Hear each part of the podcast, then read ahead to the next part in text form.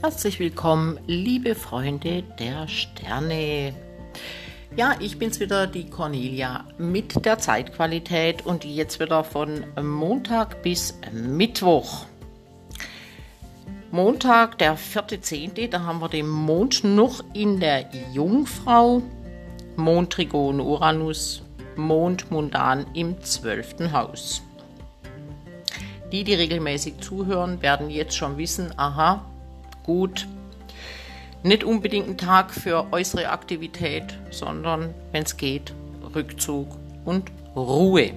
In der Jungfrau auch, da gehe ich jetzt gleich drauf ein, vielleicht stille Arbeit im Innern oder äußere Arbeit, aber so in seinem eigenen Umfeld. Man mag einfach alleine sein, man möchte ein Stück weit sich zurückziehen. Gut, wer das kann. Einerseits steht uns am Montag mit Sonne-Konjunktion Mars viel Energie zur Verfügung. Andererseits bewegt sich der Mond mundan durch das zwölfte Haus. Im Trigon zu Uranus kann das durchaus zu guten Ideen und Lösungen führen, Dazu braucht man aber die Fähigkeit des stillen Beobachtens oder des körperlichen Rückzugs. Mond in Jungfrau in 12 arbeitet am liebsten im stillen Kämmerlein oder alleine. Man ist fleißig und vernünftig. Vielleicht ist man heute auch extrem selbstkritisch oder unzufrieden, weil einfach nicht so läuft, wie das Ego sich das vorstellt.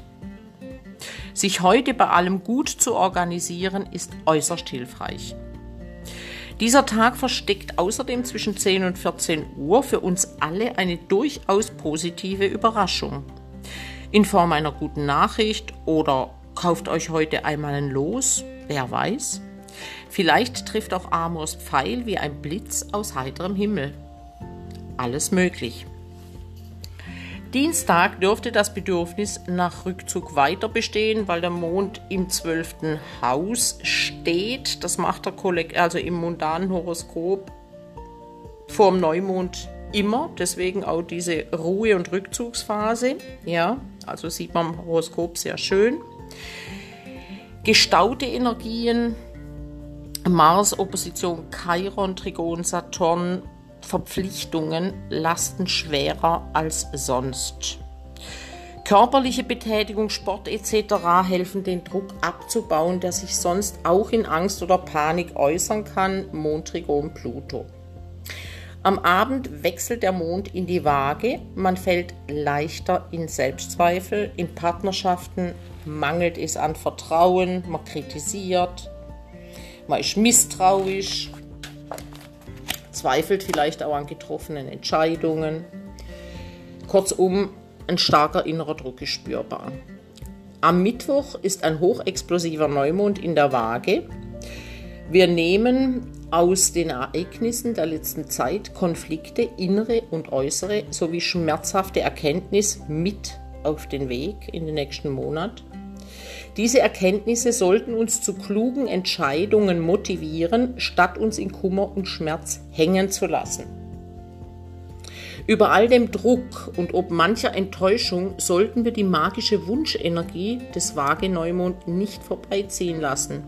Denkt immer daran, Energy goes where attraction flow.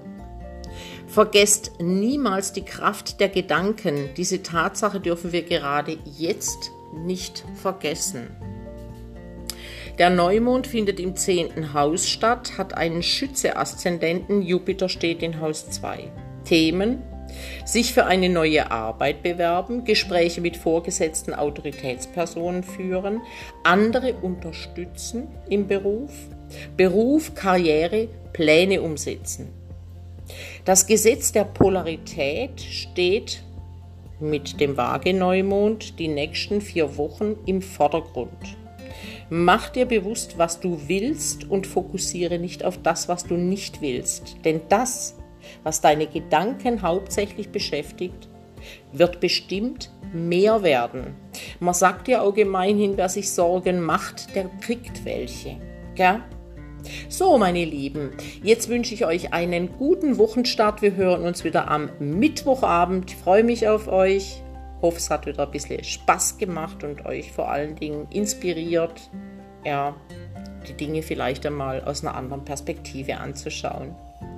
Tschüss, eure Cornelia.